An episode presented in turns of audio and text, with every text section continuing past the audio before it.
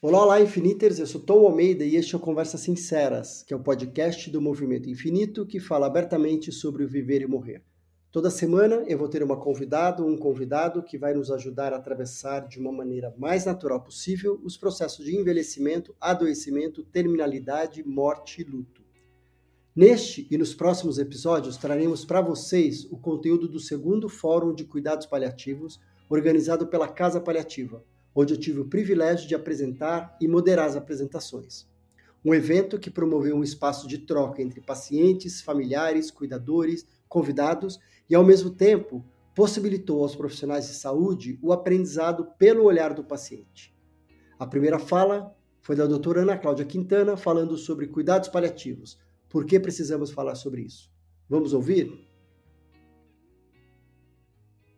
Então, vamos lá, vamos alinhar é, o horizonte, o que, que a gente vê quando olha para cuidados paliativos?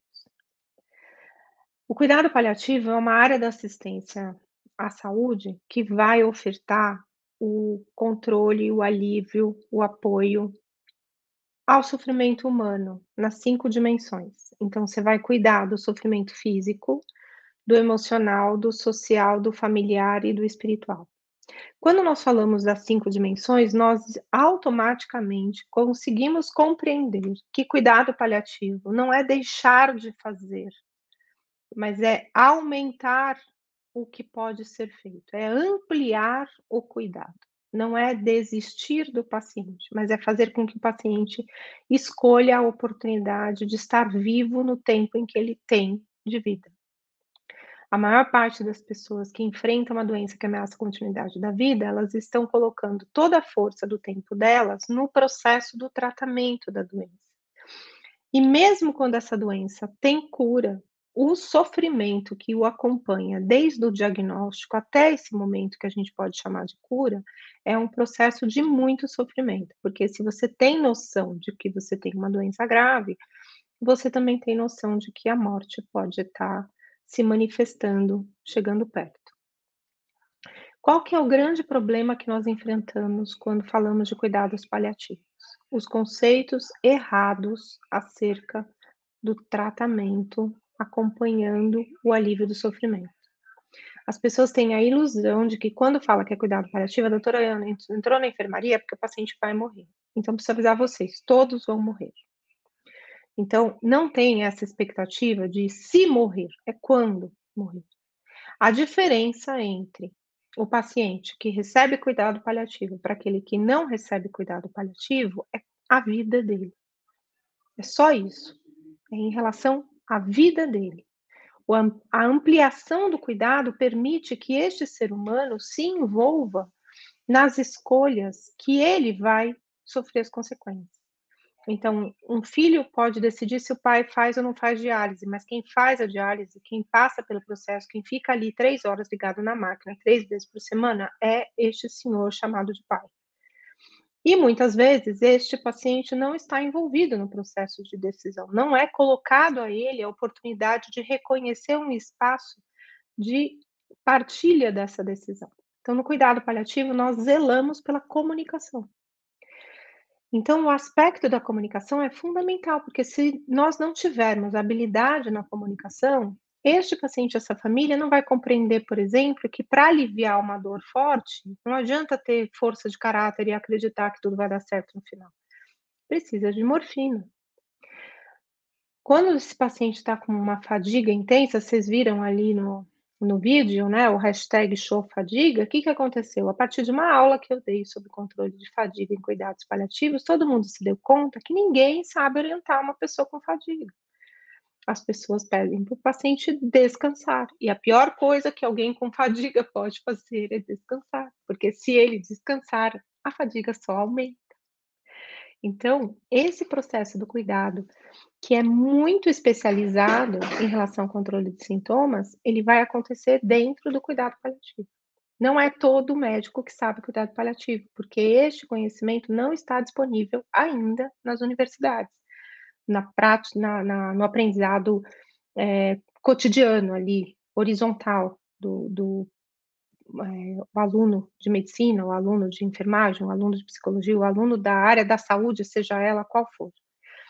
Esse conhecimento ainda não está disponível, mas está lá na mesa do ministro, já aprovado pelo Conselho Nacional de Educação, as novas diretrizes de ensino da graduação de medicina do nosso país, que eu ajudei a escrever, incluindo conhecimento, competências e habilidades de cuidados paliativos para todos os jovens que decidirem estudar medicina e se tornarem médicos algum dia na vida deles.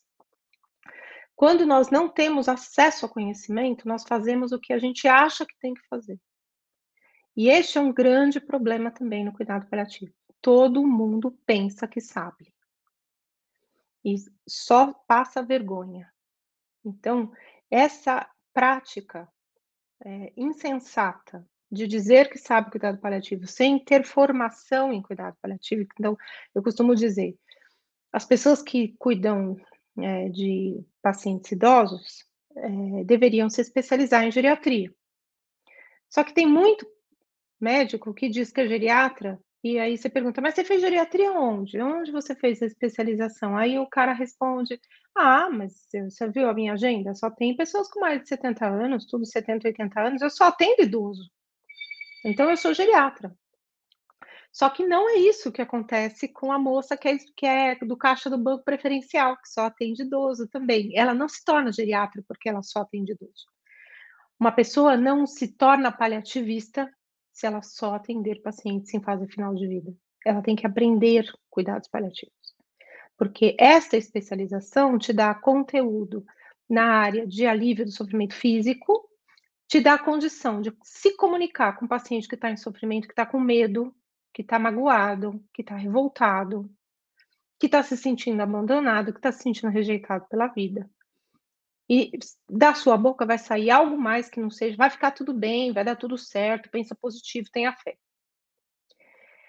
Quando a gente fala da dimensão familiar, nós estamos entrando num espaço de muita complexidade. E, e, os profissionais de saúde não têm essa capacidade de interagir com a complexidade do, do sofrimento familiar. No cuidado paliativo, nós vamos acolher este sofrimento para transformar a família não em um obstáculo ao cuidado, mas numa ferramenta de trabalho. Essa família se torna potente como ferramenta do alívio do sofrimento.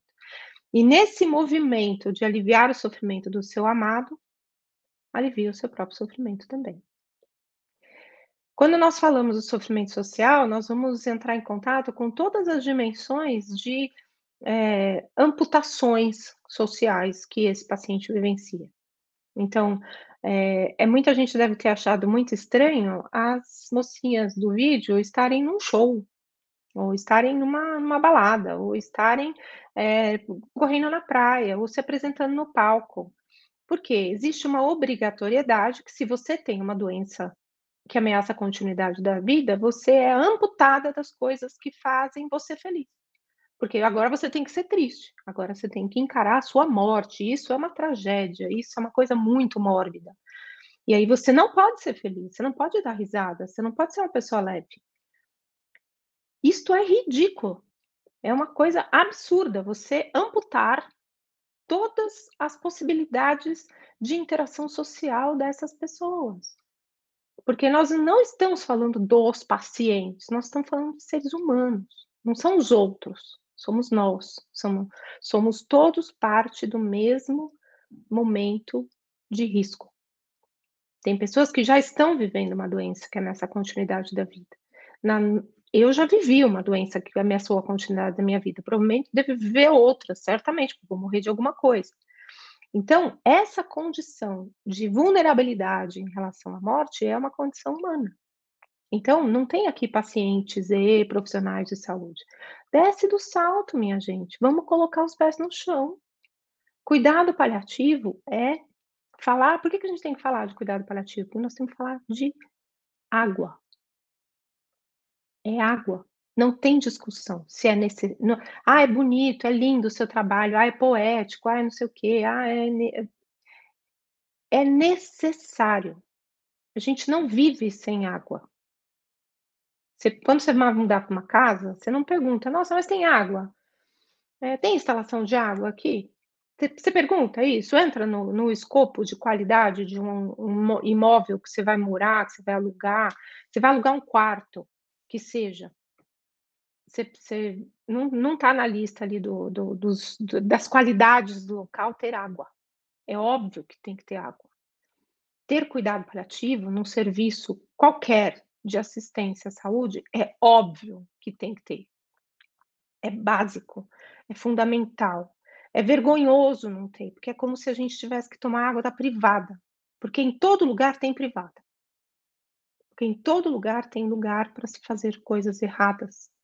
Em todos os lugares tem espaço para é, afastar aquilo que as pessoas não conseguem enxergar.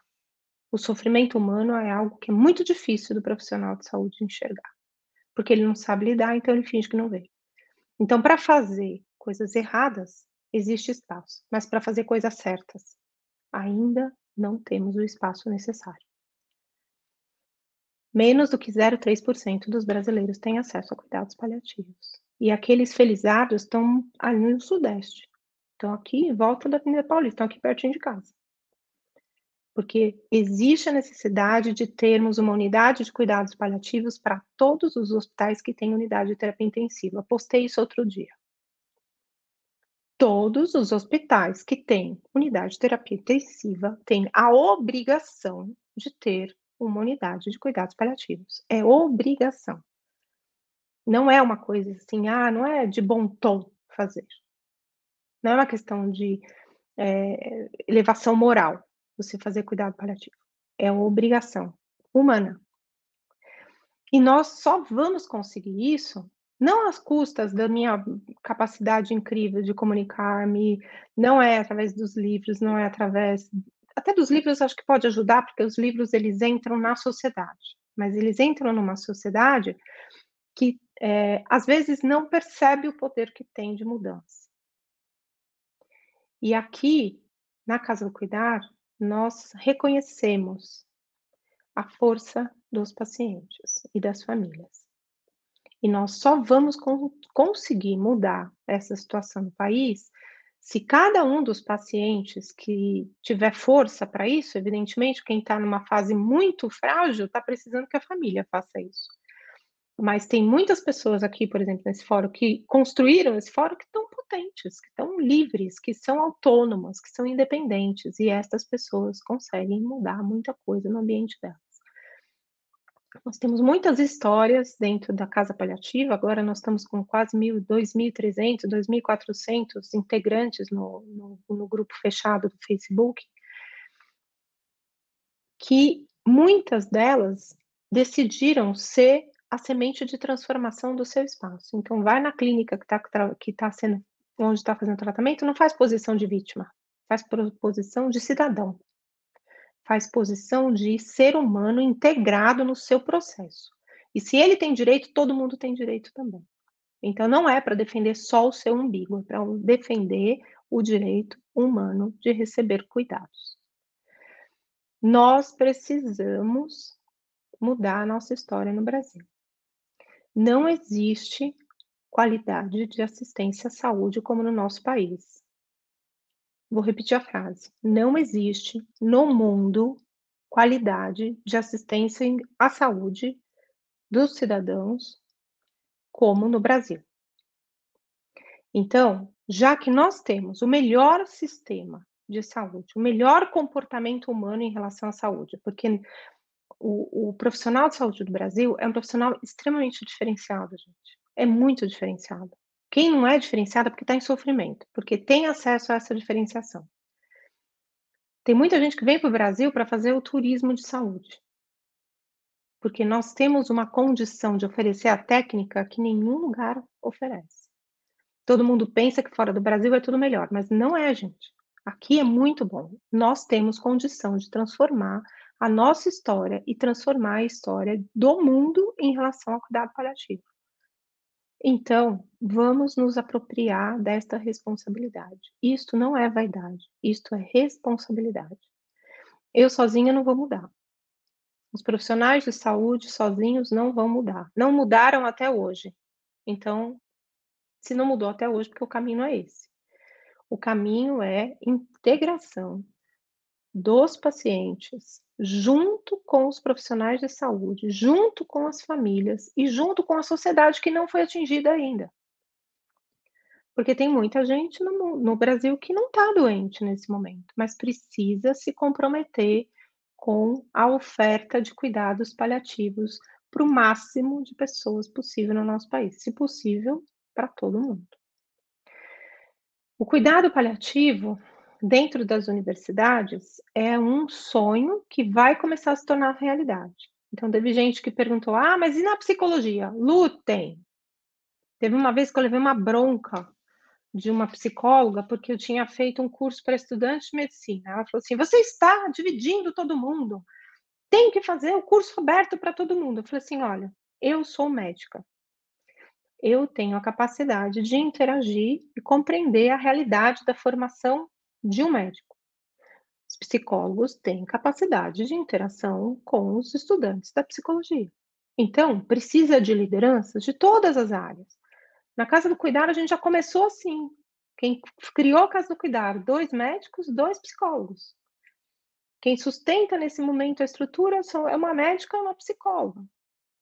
As pessoas que estão por trás disso, fisioterapeutas, mais psicólogos, e capelão, e, e farmacêuticos, e nutricionistas, e enfermeiros, e assistentes sociais, dentistas, fonoaudiólogos, terapeuta ocupacional. Então, a gente precisa se unir, mas cada um na sua especialidade fazer isso acontecer. Não deixar a expectativa para um, um herói fazer ou um grupo fazer. Todos nós precisamos nos movimentar para transformar essa realidade. E nós estamos atrasados. O tempo está passando. O tempo está passando. E isso não vai, e o tempo não vai esperar a gente, ah, ficar, ah, vamos ver um tempo melhor, ah, vamos ver uma pessoa mais interessante. Tem que começar a mudar hoje. Hoje à noite, você já chega em casa, é, devem estar em casa, né? Porque a gente está fazendo tudo online. Vocês vão chegar, vão fazer o jantar e vão tocar nesse assunto.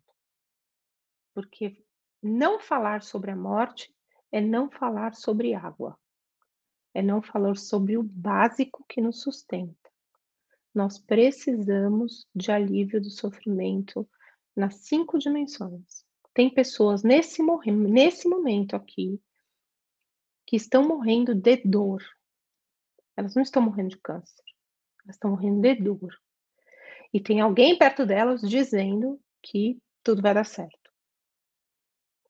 E não vai dar certo. Se ninguém se mexer, não vai dar certo. Então, nós temos que nos comprometer a levar esse conhecimento para o máximo de pessoas possível, porque agora tem essa disponibilidade. Os pacientes e os familiares que participam do processo do seu cuidado, eles não morrem antes porque eles estão falando da morte, tá? Só para e, ninguém fica é, desiste de viver porque existe a possibilidade de morrer. Tem as pessoas que estão em sofrimento emocional e vão por esse caminho da depressão, e aí a gente precisa cuidar dessas pessoas e tratar essas pessoas. Identificar sinais e sintomas que não são apenas tristeza, pesar pelo diagnóstico ou pela dificuldade de lidar com a doença, tem situações em que realmente as pessoas estão doentes, e não é falha de caráter. Então, esse caminho é um caminho que está aberto. Ele já, eu já abri muito, né? Eu já fui com facão aí abrindo caminho. Como o, o, Tom diz, né, que eu tirei a morte do armário, na verdade, eu desenterrei ela, né? Porque as pessoas tinham enterrado algo que é absolutamente fundamental para trazer luz para a nossa vida, como se a morte fosse um sol que iluminasse o nosso caminho para a gente poder fazer as nossas melhores escolhas. Eu já fiz bastante coisa, continuo fazendo bastante coisa, não consigo fazer nada sozinha. Tudo isso é fruto do trabalho coletivo, de muito empenho, dedicação, responsabilidade, noites sem dormir, a importância de você fazer o bem, porque é o bem que tem que ser feito, e fazer bom uso do seu poder. É possível que ao longo dos anos, dos próximos anos, apareçam muitas lideranças. Eu não quero ser a única, não posso ser a única, tem que aparecer muitas lideranças.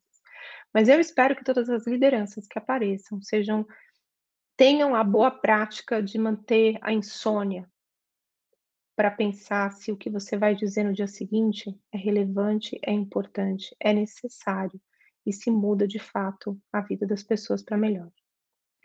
Já tem um tempo que eu não uso apresentação, né, para falar sobre cuidados paliativos, porque já compreendi que a vida é ao vivo. A gente poucas vezes a gente tem chance de ter tempo para desperdiçar tempo ensaiando a vida, a viver. Então, é, o recado está dado. Resumindo, né, temos que falar de cuidados paliativos porque é necessário, é básico, é fundamental, como beber água. Nós precisamos parar de ficar bebendo água da privada desses serviços que não oferecem cuidado paliativo ajudar as pessoas a compreenderem que elas precisam abrir os olhos, porque elas estão cegas para o sofrimento, porque elas acham que não vão dar conta. E os pacientes e familiares são as pessoas mais potentes para ajudar os profissionais de saúde a abrirem os olhos para essa realidade e se comprometer em transformá-la. Nós só vamos poder transformar uma realidade com a qual a gente se relaciona. Nós vamos precisar transformar o medo da morte em respeito pela morte.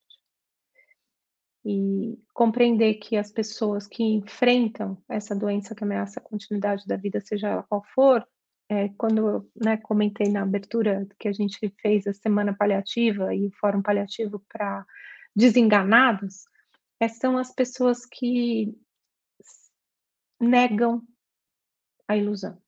A gente não precisa mais ser enganado. Nós somos capazes de lidar com a verdade e nós somos capazes de fazer a vida valer a pena viver até o último dia. Acho que era basicamente isso. Não sei se a gente vai ter um tempinho aí para interagir, que eu acho mais legal.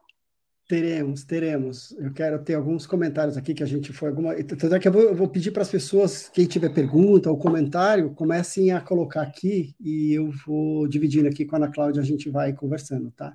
É, a Sandra, Ana, ela fez um comentário assim: os médicos formados podem fazer uma espécie de upgrade em cuidados paliativos? Sim. Podem, sim, podem. Sim. Os médicos formados vão fazer cursos de pós-graduação. Devem. É, é, eu acho que eles vão entender. A hora que eles começam a fazer, eles falam assim: cara, como que eu pude demorar tanto tempo para fazer isso?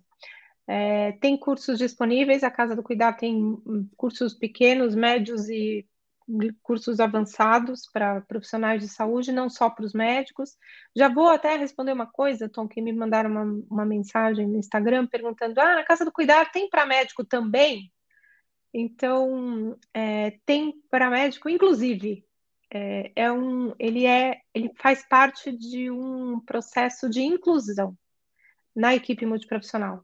É, a gente na Casa do Cuidar não tem um curso especial para médicos, porque até hoje, graças a Deus, todos que se matricularam, eles se, tiveram que se esforçar bastante, porque não é fácil para o médico compreender a linguagem do cuidado paliativo na, na equipe multiprofissional, precisaram se dedicar um pouco mais, mas até hoje eu não precisei abrir nenhuma sala para alunos com dificuldade de aprendizado. Então, os médicos, eles estão incluídos no curso multiprofissional avançado. Maravilha. E eu lembro, Ana, uma vez que. É... Eu não me lembro se você estava nesse Cine Clube da Morte comigo ou não, que foi do Congresso Nacional, eu acho, de Cuidados Paliativos da NCP, que foi um, um, um evento exclusivo para profissionais de saúde. E todos ali que estavam no evento. Fui, eu estava de pé, de pé, quebrado, lembra? E acho que foi. foi é, não, é isso não, de pé quebrado foi em BH. Foi não é isso que eu tô com essa história é de São Paulo. É. Ah, não, mas tá, a gente não, teve um em São Paulo também antes. Tá, tá. E daí eu perguntei, né, quanto que desses profissionais de saúde que depois que passaram a atuar em cuidados paliativos, quantos que sentiram que eles tinham reencontrado o seu propósito daquele primeiro dia de faculdade? Eu lembro que quase 100% das pessoas, dos profissionais de saúde, levantaram a mão. Então, acho que cuidados paliativos para o profissional de saúde, muitas vezes tem uma coisa de reencontrar o seu propósito, né? Que é de realmente cuidar. Que às vezes a faculdade de medicina, você, que é maravilhoso, né? Mas acaba se distanciando desse cuidar. E daí, com cuidados paliativos, eles, eu fiz essa pergunta, eles falaram, me sinto mais próximo do meu propósito. Foi, foi bem bonito. A Clara ela falou assim, que esse é o grande desafio nosso, Clara, como fazer com que os médicos atuais compreendam o que é cuidados paliativos, ou seja, os médicos que não, grandes, os profissionais de saúde que não conhecem profissionais de saúde, como fazer com eles? É, com muita paciência e persistência. É, é um convite. Eles precisam ser convidados a ver o que é o cuidado paliativo da modernidade né? O cuidado paliativo se modernizou. Ele já foi um espaço muito próximo do necrotério. E houve uma modernização na compreensão, na interação e nos argumentos que nós temos agora para o cuidado paliativo ser ofertado para todos. Então, esses médicos precisam ser convidados. Então, faça reuniões na sua cidade, o DEF Café, é, né, que é um, que é um movimento para você. Cineclube da Morte, Deve Café, o Jantar com a Morte, é, Clube do Livro, né? Tem muitos clubes do livros, clubes do livro no Brasil todo lendo meu livro, lendo o livro da Anami. Então, é, convida esses médicos para participarem, convida eles para eles é, participarem não só como ouvintes, mas para eles darem um testemunho da dificuldade que tem, que existe no hospital para compreender. Ao invés de você dizer para o médico assim, você tem dificuldade para compreender a morte, você pede para ele falar sobre a dificuldade que os pacientes têm diante da morte. Porque a hora que ele perceber a própria voz falando sobre isso, ele vai se amedrontar menos e ele vai poder ter trocas nesses espaços mais é, do mundo da sociedade, menos do mundo da, da, do hospital. E dentro do hospital, vai valer a pena também convidá-los, fazer grupos de pacientes, né? Façam isso que a gente está fazendo na casa paliativa, façam no hospital que você faz tratamento. Um grupo de pacientes interessados em discutir a autonomia, discutir é, riscos de tratamento, como trata efeito colateral. Esse é um tema que pertence à sociedade. Então, precisa de muita paciência, criatividade, né, para ter vários, vários espaços de interação para trazer essas pessoas para esse movimento. É, se me permite, eu queria também complementar. Eu acho que outra coisa é se informar. Tipo, então, ainda bem que você já está aqui hoje com a gente, mas é, buscar o máximo de informação sobre o que é cuidados paliativos, porque a gente acredita muito que esse, essa transformação que a gente está construindo tem toda a parte de formação de profissionais de saúde, mas tem uma formação, tem uma transformação na sociedade como um todo.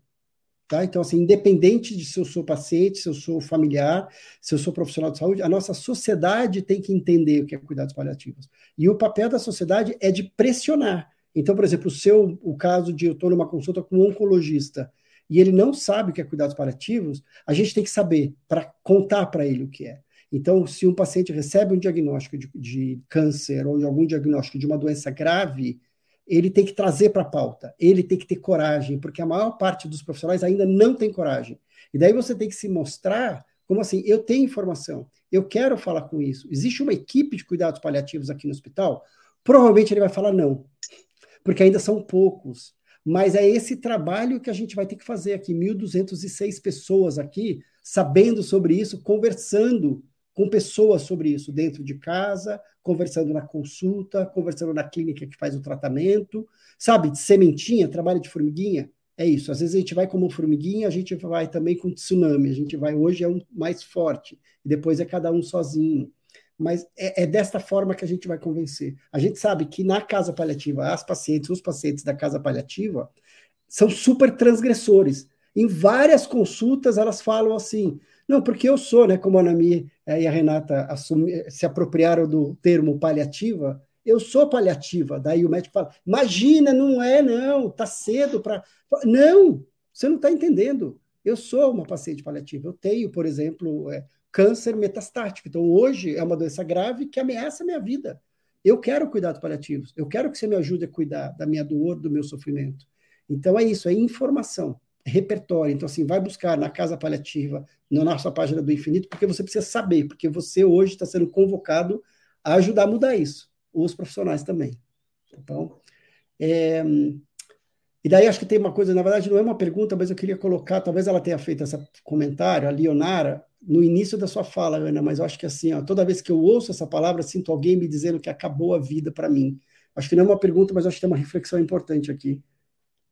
Então, Leonara, você está no, no, no mundo da outra vida, do cuidado paliativo, tadinho, que era um tempo onde era o paciente que não tinha mais nada para fazer. Então, houve um tempo em que essa expressão cuidado paliativo realmente significava morte, ou uma morte próxima. Mas, de verdade, Leonara, quando se fala em cuidado paliativo, quando você ouvir essa, essa expressão para você, é, vai pelo espaço onde você vai encontrar alívio do seu sofrimento. Porque muitas pessoas estão em cuidados paliativos, estão em tratamento, e elas voltam para a possibilidade de ter um tratamento diferente, mais novo, mais moderno ou inédito, que aqueles, né, os casos de pesquisa clínica, por exemplo, você só vai se você estiver muito bem paliado se tiver muito bem controlado o teu sofrimento físico, emocional, familiar, social espiritual, você se torna uma pessoa mais capaz de passar por novas etapas de tratamento. Então, o cuidado paliativo agora, nesse momento, para um, em especial para a oncologia, é uma ferramenta de prolongamento da vida a, a, a SBOC, né, a Sociedade Brasileira de Oncologia Clínica, agora tem um comitê de cuidado paliativo. Eu faço parte desse comitê. A gente tem espaço de plenárias dentro das discussões. Então, é um outro momento da oncologia também, que demora para se modernizar às vezes, porque é um tema que eu concordo, é um tema delicado. Alguém falou que ah, é importante o treinamento na comunicação, sem dúvida, é fundamental, porque nós vamos tratar de um tema delicado falar sobre cuidados paliativos não é para qualquer um. Você precisa ter formação nisso. Mas quem for ouvir sobre cuidados paliativos, tenha essa compreensão de que o que está sendo ofertado é a oportunidade de você ter o seu corpo, o seu coração, a sua emoção, a sua família melhor cuidados do que eles eram só quando estavam recebendo quimioterapia. É, eu acho que eu só vou complementar uma coisa que ela fala, justamente sobre isso, né? Que às vezes. Não, não era esse comentário, eu quero colocar esse outro aqui, que está na linha. É toda dor que relata, para quando ela fala sobre dor, a médica, que deve ser várias, isso acontece, fala assim: essa é normal. Ou então vai falar assim, né? É do câncer, ou é do tratamento. Então ela passa sempre os mesmos medicamentos. O que, que ela pode falar para essa médica da próxima vez que ela tiver com essa médica? Helena, eu sugiro que você comece a conversa de um outro jeito. Então, ao invés de você falar sobre a dor, você vai falar sobre o que significa a dor. Então, você já vai falar para ela, doutora, eu já sei que é esperado para o meu contexto de doença eu sentir dor, mas essa dor está impedindo que eu possa viver a minha vida bem. Então, até para eu ficar bem esperando o sucesso do seu tratamento, eu preciso que a minha dor seja aliviada. E a combinação das medicações que a senhora me ofertou até este momento, elas não conseguem aliviar a minha dor. E eu preciso que a dor seja aliviada, porque senão eu não vou conseguir seguir o tratamento com a senhora. Vai ser muito difícil para mim. Pergunta se tem médico especialista de dor na clínica que se faz tratamento, se tem essa especialidade no hospital próximo de onde você faz cuidados. Então, conversa com essa médica de um outro jeito, porque do jeito que você está levando para ela, ela está indo para o mesmo lugar. A gente precisa é, abrir uma outra porta para que esse médico entre por essa e fale assim, do, que você pode dizer para ela, você não tenha medo de tomar remédio mais forte. Eu quero ficar melhor, porque eu quero viver minha vida enquanto eu estou fazendo tratamento. E eu fico o tempo todo de cama, ou eu fico o tempo todo chorando é, dá a chance para essa médica te ofertar outra coisa. Inclusive, a próxima aula que a gente vai ter agora, na sequência, é sobre dor. Então, vai vir muita informação importante para você sair também com mais repertório aí para ter essa conversa. Então, aguarda aí que a próxima conversa vai ser justamente sobre isso. É, tem essa pergunta aqui da. Não sei se é me evangelista que é assim: gostaria de saber qual é a diferença específica para trabalhar com cuidados paliativos entre a psicologia e a medicina comum. Eu não entendi por que, que tem que ser separado. É, eu também não entendi por que, que você achou que é separado. É, a psicologia é feita por psicólogos, a medicina é feita por médicos. Então, nós precisamos de lideranças dentro da psicologia e dentro da medicina. Não estão separados no atendimento do paciente, mas eles fazem faculdade uma de cada vez, não faz medicina e psicologia ao mesmo tempo. Então, quando você vai se especializar, você faz a especialização em todos. Todos podem estar presentes na especialização. Mas na graduação, você faz uma de cada vez. E aí, sendo separado, você precisa ter aspectos de conhecimento, habilidade, competências específicos para a sua área de atuação. Entendeu? Não, não vai a mesma. A diretriz de ensino da graduação de medicina não vale para psicologia, porque é uma outra graduação. Então, precisa ter uma diretriz de ensino da psicologia que tenha o conhecimento, a competência e a habilidade dos paliativos. Não sei se eu expliquei bem ou se eu entendi a pergunta. Uhum. É, eu acho que sim, acho que está claro, pelo menos para mim ficou claro, né, que é isso, né, ou seja, é, eu, acho que a, grande essência, e eu acho que também a beleza de cuidados paliativos é justamente uma equipe multiprofissional, ou seja, é uma equipe, cada uma com o seu olhar, ou seja, o psicólogo vai estar tá olhando para as dores emocionais, o médico vai estar tá olhando para as dores físicas, o capelão vai estar tá olhando para as dores espirituais. É como que cada um é, oferecesse o seu olhar e a sua especialidade, a sua capacidade de ampliar o olhar sobre o paciente. Porque a proposta de cuidados paliativos é justamente essa, né? Olhar para o paciente como um todo e não como um pedaço de um órgão ou de um tratamento. Então, a soma desses profissionais que faz com que o paciente passe a ser visto de uma forma integral. É...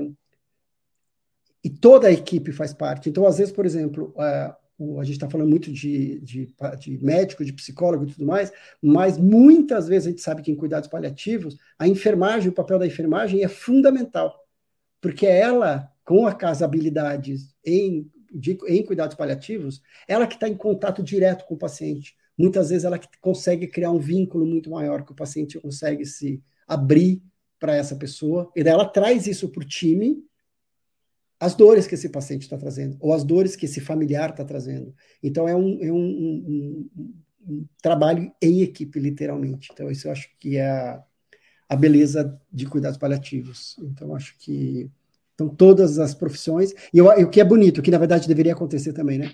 Chegar um momento que todas as áreas da saúde, cuidados paliativos, esteja dentro da sua formação.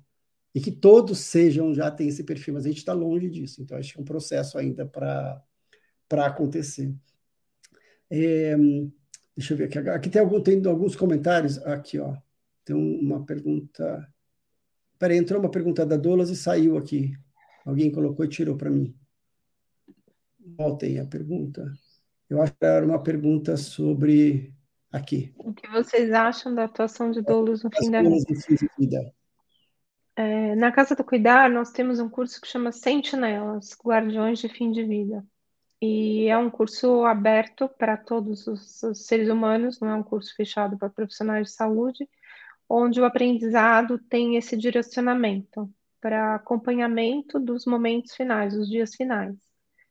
Então, é um acompanhamento que é diferenciado, não pode ser para qualquer pessoa, não substitui cuidado paliativo, ele complementa a ação do cuidado paliativo, ele é um instrumento que viabiliza a manutenção do cuidado, mesmo na ausência do profissional de saúde dentro da casa. Então, apoio esse movimento e, e lidero iniciativas nesse movimento também dentro da Casa do Cuidar e no ACQA também. Perfeito. É, eu, eu fiz uma vez no festival, Ana, não sei se você lembra, no Festival Infinito, a gente teve uma conversa com uma doula da morte, a Lua. Sim, maravilhosa. Maravilhosa, que a gente conheceu juntos nos Estados Unidos. E eu trouxe também uma doula de nascimento. E a gente fez uma conversa com as duas. E foi linda a conversa, foi super bonita justamente sobre isso. Ou seja, o que, que é? É uma pessoa que está presente, que entende aquele momento. Eu sempre brinco, né? Uma está no portal da entrada falando vem, vem, vem, a outra está lá falando vai, vai, vai. Fica nesses portais aí recebendo e dando tchau. Mas o sentido de cuidar, é, de estar tá próximo, de preparar a pessoa, da mesma forma que ela prepara uma mulher para o parto, ela ajuda a preparar essa pessoa, o paciente e também a família para esses dois momentos. Então, eu acho que, que é super bonito. Assim, Deixa eu ver aqui mais perguntas. Ó, gente, se tiver mais perguntas, coloquem aí. É... Ana, qual, o que, que você acha? Qual é o nosso maior desafio no Brasil hoje em relação a cuidados paliativos? Para a gente ter mais disponibilidade. Qual, qual é o nosso maior desafio? Como é que a gente resolve isso?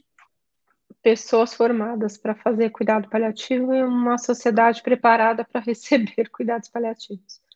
Temos problemas nas, nas duas pontas. É, porque tanto é para oferecer, porque também não tem, né? Porque, por exemplo, eu vejo muitas culturas que existe disponibilidade de profissionais de saúde, mas as pessoas não estão preparadas, né? Elas falam, não, eu não quero, não, é muito cedo. Então, acho que tem uma coisa de... É, é, gerar demanda. Nos né? dois, né? nos dois polos, né? Nos dois polos, né? Tem que isso para acontecer. Então, beleza, acho que, que é isso que a gente tem feito. Muito bom. Vamos ver se chegou aqui mais perguntas. Mais perguntas, pessoas? A gente tem mais alguns minutos aqui. Ana, se quiser complementar alguma coisa. Ana Mi, se você quiser entrar para contar alguma coisa sobre a tua experiência em cuidados paliativos. A gente está vendo aqui se tem mais comentários. Espera aí. Ah, tem muita gente falando sobre o curso do Sentinelas. Que lindo. Muito legal.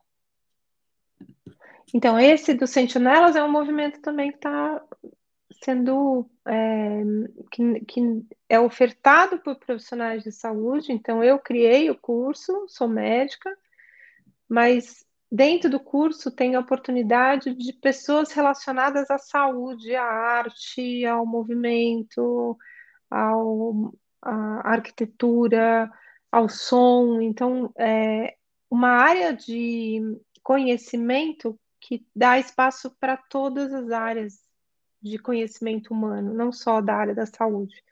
E esse é aberto para a sociedade, então são pessoas do mundo, não necessariamente profissionais de saúde. Então tem um movimento de transformação magnífico nesse espaço do Sentinela.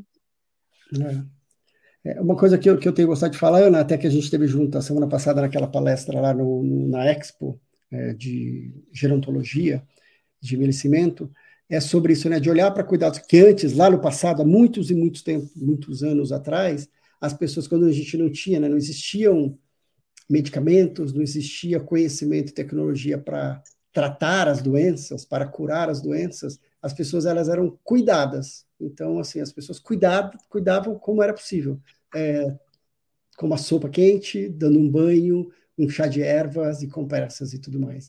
É, e depois a gente foi evoluindo, a medicina foi evoluindo, a gente foi descobrindo todas as formas de cura e de tratamento. Em algum momento, esse cuidado e a cura e o tratamento se distanciaram e acabou voltando totalmente para cura, tratamento, obstinação para curar. É, e daí, cuidados paliativos, ele vem nesse resgate da busca do cuidado e também do, do, do cuidar e do curar. Né? Como é que a gente equilibra essas duas forças que são muito bonitas, né? Que eu cuido, mas eu também busco a cura.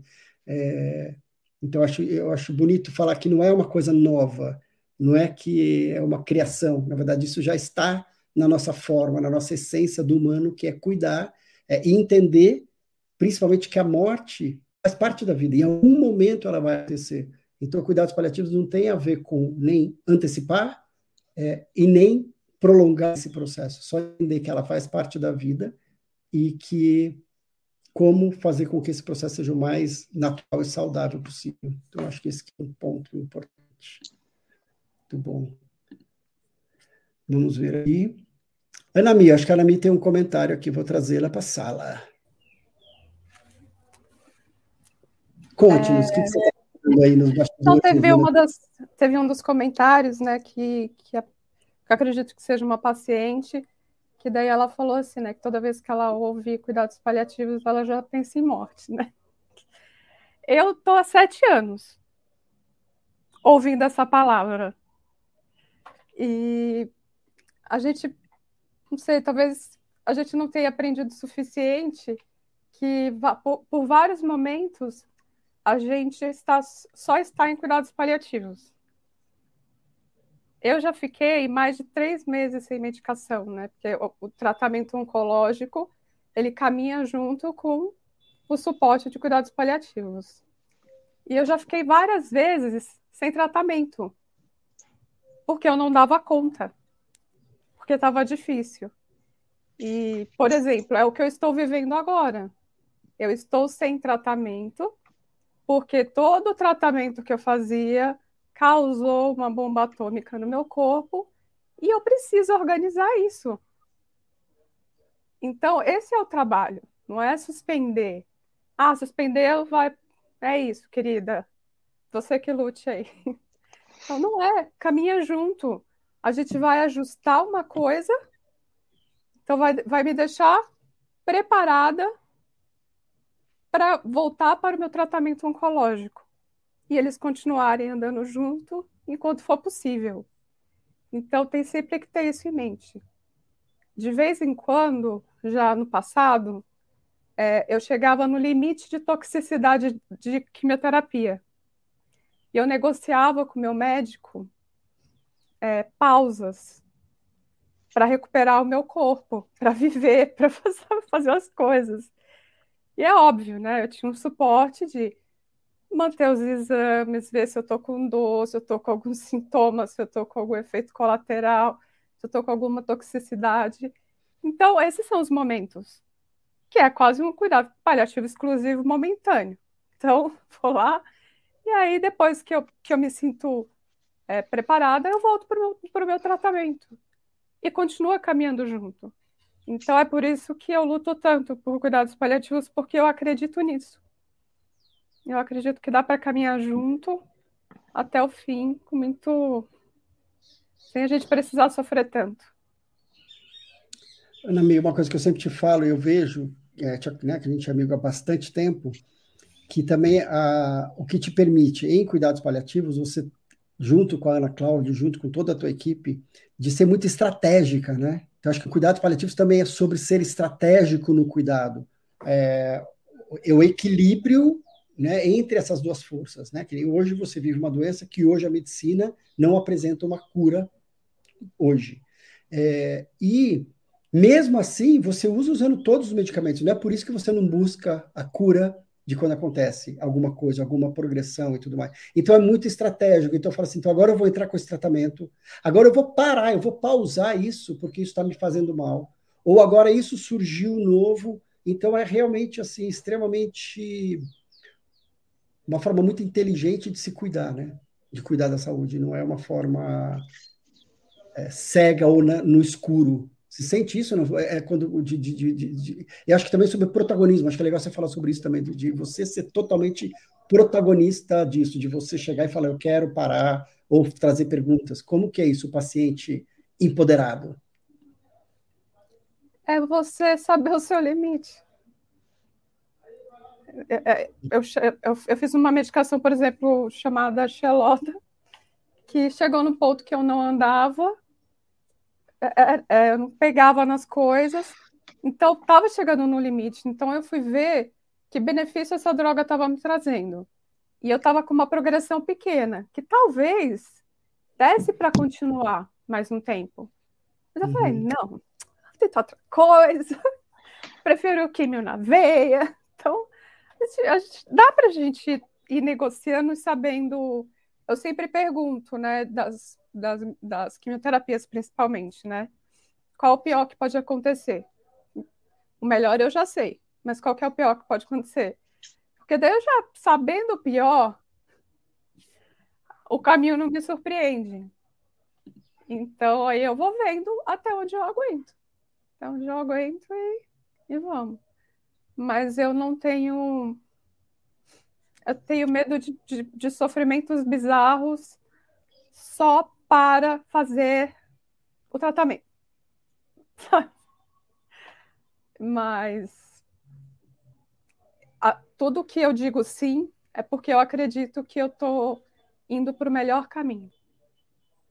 E eu, e eu debato. Eu debato, eu quero saber, eu anoto o nome de tudo, eu pesquiso, eu leio estudo quando precisa, para ver, né?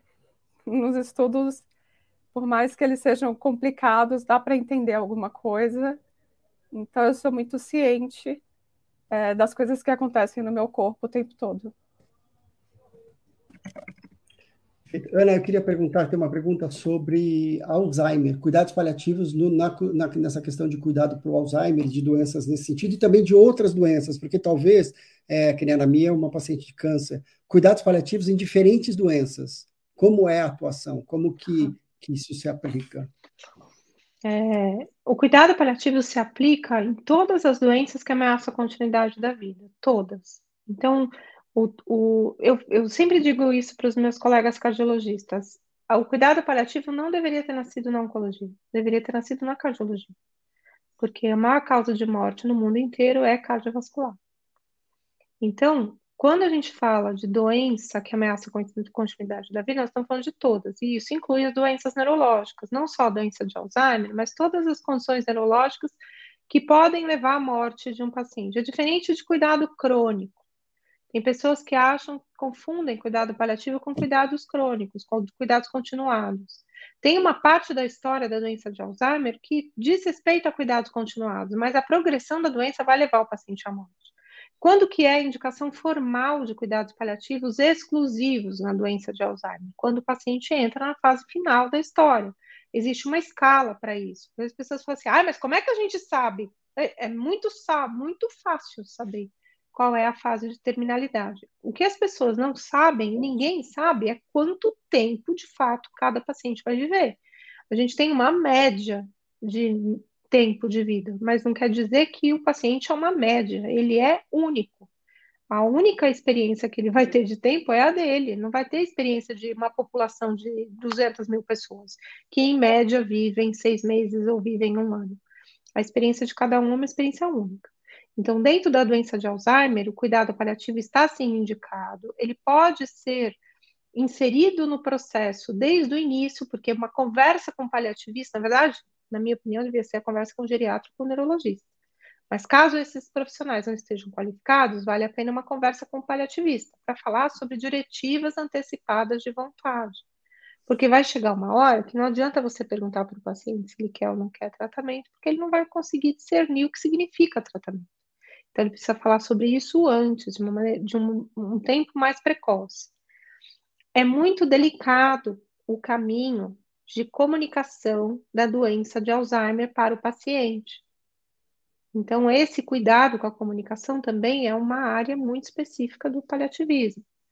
Então, eu penso que o cuidado paliativo na doença de Alzheimer vai trazer qualidade de vida para o paciente e vai trazer qualidade de vida para a família, porque a família só vai aceitar cuidado paliativo quando não aguentar mais. Isso não é bonito. E as pessoas falam assim: não, faça tudo, faça tudo, faça tudo, faça tudo. Aí de... chega uma hora que cansa fazer tudo, aí fala assim: ah, agora é a hora, vamos pensar no conforto da mamãe.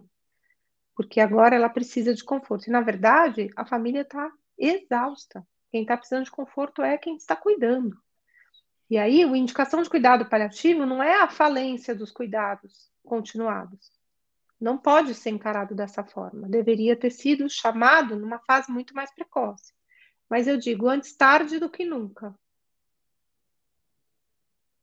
Antes tarde do que nunca, exatamente. E quanto antes, melhor. Né? Ana, e também fala um pouco sobre reabilitação, cuidados paliativos em caso de reabilitação. Tem uma pergunta sobre isso, assim, ó. É, restabelecer a saúde em cuidados paliativos? É, não é que é possível, cara, é nosso é. objetivo, Anjinho, né? Saúde é um estado de bem-estar biopsicossocial. Então, é possível ter saúde na morte, tá? Então, é por isso que a gente existe. A gente busca saúde na morte. A gente não vai buscar ausência de sinais de doença, porque ausência de sinais de doença não é saúde. Porque a Nami acabou de descrever aí, estava uma doença pouquinha, estava bem tranquilinha, parecia que nada estava acontecendo e estava toda intoxicada por conta da, da, do tratamento. Então ela falou assim: não, para o tratamento, porque eu quero viver a vida. A doença estava sendo mais legal do que o tratamento. Então, ter doença não significa estar doente. E não ter doença não significa não estar doente, porque pode ser que você não tenha doença, nenhuma doença em atividade esteja no pó da rabiola. Não tem saúde nenhuma. Então, o trabalho do cuidado paliativo é reestabelecer a saúde do paciente que está em tratamento de uma doença que ameaça a continuidade da vida dele. Restabelecer a saúde. Muito bom. Encerrando esse bloco com esta frase super importante. Obrigado, Ana. Espero que você tenha gostado de ouvir essa fala e eu te aguardo no próximo episódio.